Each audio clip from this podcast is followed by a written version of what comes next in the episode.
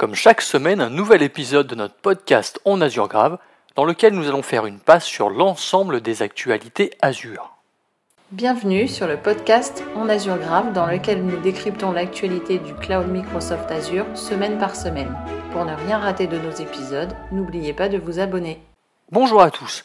Pour ce nouvel épisode de podcast, nous allons évoquer l'actualité Azure pour la semaine 30 qui s'étale du 24 au 30 juillet. Je m'appelle Arnaud Morvillier, je suis architecte solution cloud Azure MVP et fondateur de la société Grouna. Au menu de cet épisode, nous allons aborder quatre sujets les nouveautés de la semaine, les annonces en GA, les annonces en preview et nous terminerons par les annonces en décommission. Petit rappel, comme d'habitude, tout ce que nous allons aborder aujourd'hui est évidemment disponible sur les différents sites de Microsoft. Commençons par un article que j'ai découvert en allant me promener sur le blog de sécurité de Microsoft qui explique comment appréhender la cybersécurité en entreprise.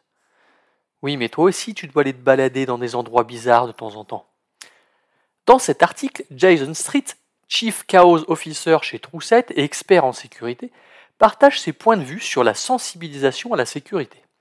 Il raconte comment il aide les entreprises à améliorer leur posture de sécurité en effectuant des vols virtuels de données sensibles dans le but de les informer sur leur vulnérabilité et de les éduquer. Jason explique qu'il ne cherche pas à nuire mais plutôt à renseigner. Lorsqu'il réussit à compromettre un système, il ne retient pas le nom des personnes qui ont échoué à le stopper. Au lieu de cela, il valorise les employés qui ont fait preuve de vigilance et les utilise comme exemple pour les autres. Il souligne l'importance de la formation en sensibilisation à la sécurité pour tous les employés d'une organisation. Il compare la gestion de la sécurité informatique à la gestion d'autres équipements. Tout comme un employé doit être formé à utiliser un véhicule, il doit également être formé à la sécurité des données. D'ailleurs, concernant les menaces actuelles, Jason constate que la technologie évolue et devient plus difficile à pirater, ce qui est plutôt une bonne chose. Cependant, il insiste sur le fait que la protection des données doit reposer davantage sur les personnes que sur la technologie. Les dirigeants de l'entreprise doivent montrer d'ailleurs l'exemple en adoptant eux-mêmes des pratiques sécurisées. En cas de clic sur un lien de phishing par un employé, Jason insiste sur la nécessité de ne pas blâmer l'utilisateur mais plutôt de le former correctement. Il souligne que la plupart des erreurs de sécurité sont causées simplement par de l'ignorance et que l'éducation est essentielle pour renforcer la sécurité organisationnelle. Ainsi, pour améliorer leur posture de sécurité, les entreprises doivent se concentrer sur la formation et la sensibilisation de leurs employés, ainsi que sur la prise de conscience des dirigeants en matière de sécurité informatique. Et devine quoi Azure propose justement plusieurs solutions pour combattre la sécurité, mais je commence déjà par vous communiquer le lien de l'article et le lien du blog sécurité de Microsoft. Changeons de sujet, mais continuons à parler de sécurité. Savais-tu que le Black Hat USA fête cette année sa 26e édition qui se déroulera du 5 au 10 août 2023 au Mandala Bay de Las Vegas dans le Nevada? Alors pour ceux qui ne connaissent pas cet événement, il rassemble des professionnels de la sécurité pour présenter les dernières recherches, développements et tendances en matière de sécurité de l'information. D'ailleurs, l'équipe Microsoft Security sera présente et en profitera pour proposer des sessions passionnantes, des démonstrations de produits et des rencontres sur son stand, ainsi qu'une heure de convivialité avec les clients. L'objectif étant d'informer et d'engager les participants avec les dernières réflexions, tendances et actualités en matière de protection contre les menaces.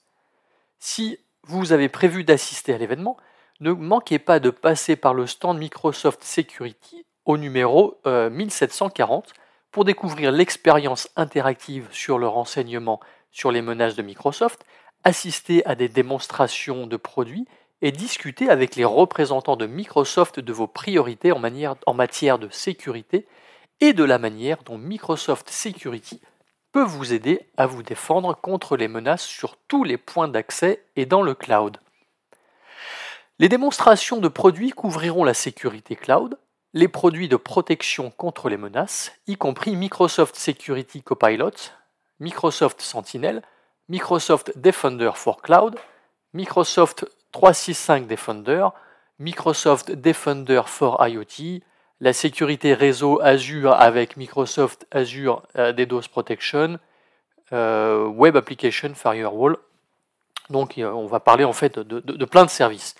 Vous aurez également l'occasion de rencontrer les partenaires de l'association Microsoft Intelligence Security que l'on appelle MISA lors de votre visite. Ces partenaires sont des experts de premier plan de l'industrie de la cybersécurité ayant pour objectif, euh, un objectif commun d'ailleurs, d'améliorer la sécurité des clients. L'événement comprendra également un mini-théâtre où Microsoft présentera les dernières tendances en matière de sécurité et d'innovation produits. Il y aura des innovations sur l'intelligence artificielle et la protection contre les menaces.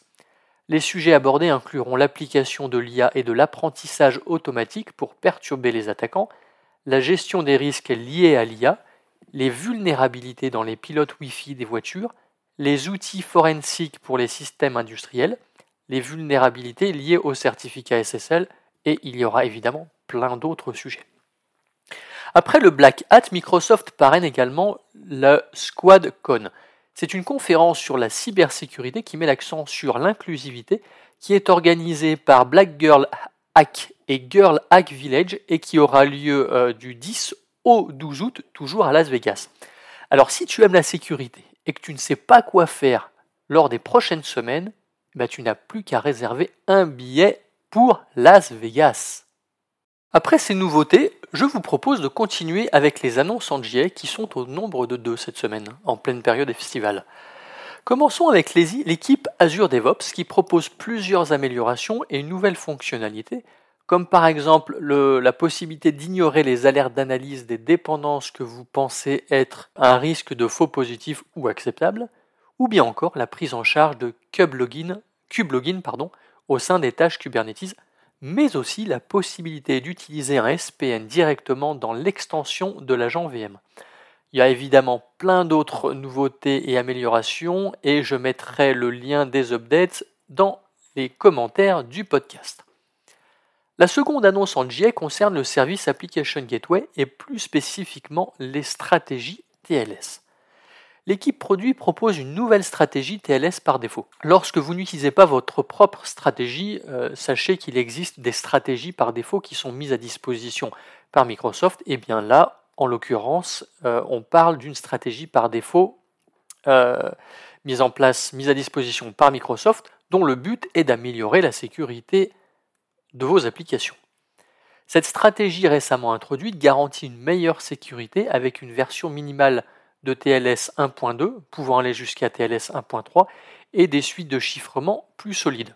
Donc je mettrai également le lien euh, pour cette stratégie par défaut. Bon bah voilà, c'était tout pour les annonces en GA. Nous pouvons donc passer à celle en preview et nous allons commencer avec une annonce qui concerne Azure SQL et notamment la fonctionnalité Always Encrypted au sein des enclaves sécurisées qui s'appuie sur la technologie Intel Software Guard Extension ou Intel SGX. Pour rappel, Intel SGX permet des calculs sur des données sensibles en texte clair à l'intérieur d'une enclave sécurisée matérielle côté serveur qui protège la confidentialité des données contre des administrateurs malveillants et les logiciels malveillants. Donc sachez que en exécutant vos charges de travail euh, dans une enclave, même un administrateur bienveillant d'ailleurs, hein, euh, qui pourrait manager votre euh, base de données SQL n'aurait pas accès à ces données euh, en clair.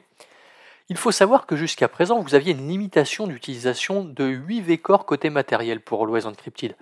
Eh bien, Microsoft annonce l'extension de la configuration matérielle pour prendre en charge le nouveau matériel compatible Intel SGX qui offre jusqu'à 40 vCore.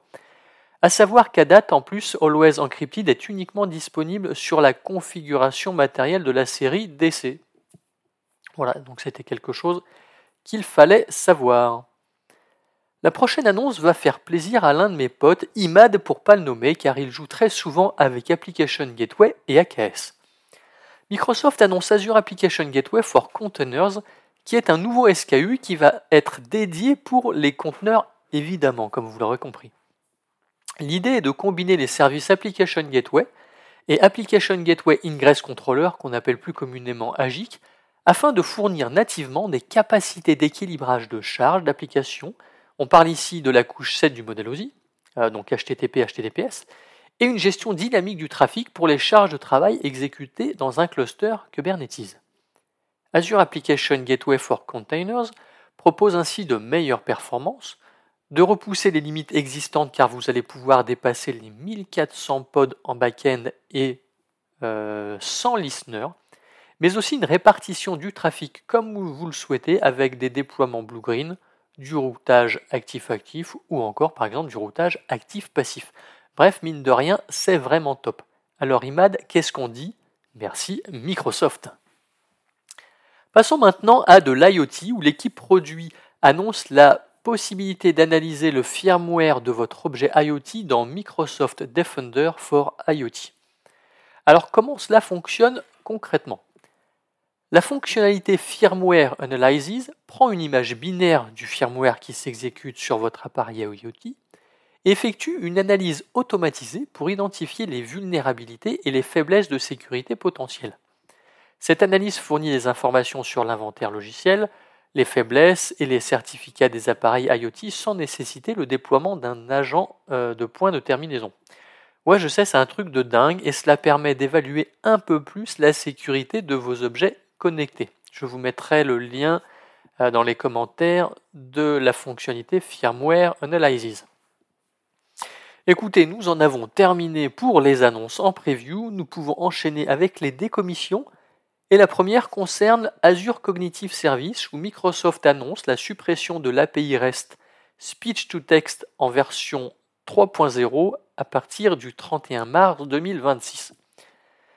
Rien de grave, ne vous inquiétez pas car euh, Microsoft vous propose simplement à la place d'utiliser la dernière version, à savoir l'API REST Speech to Text en version 3.1 qui ajoute de nouvelles fonctionnalités et des améliorations. Et nous terminons avec un pan de l'histoire Azure euh, qui se termine, car à partir du 6 septembre 2023, donc dans un peu plus d'un mois, ce sont les VM classiques qui tireront leur révérence. Donc c'est l'un des tout premiers services qui a été lancé par Azure lors du lancement de la plateforme euh, cloud de Microsoft en 2010. Voilà, donc euh, une page se tourne, mais ne vous inquiétez pas, vous avez toujours la possibilité de continuer à utiliser les VM sur Azure. Notre épisode touche à sa fin. Merci de nous avoir suivis. N'hésitez pas à vous abonner et à partager cet épisode. Et je vous donne rendez-vous pour le prochain épisode la semaine prochaine. D'ici là, je vous souhaite une excellente journée et à très bientôt.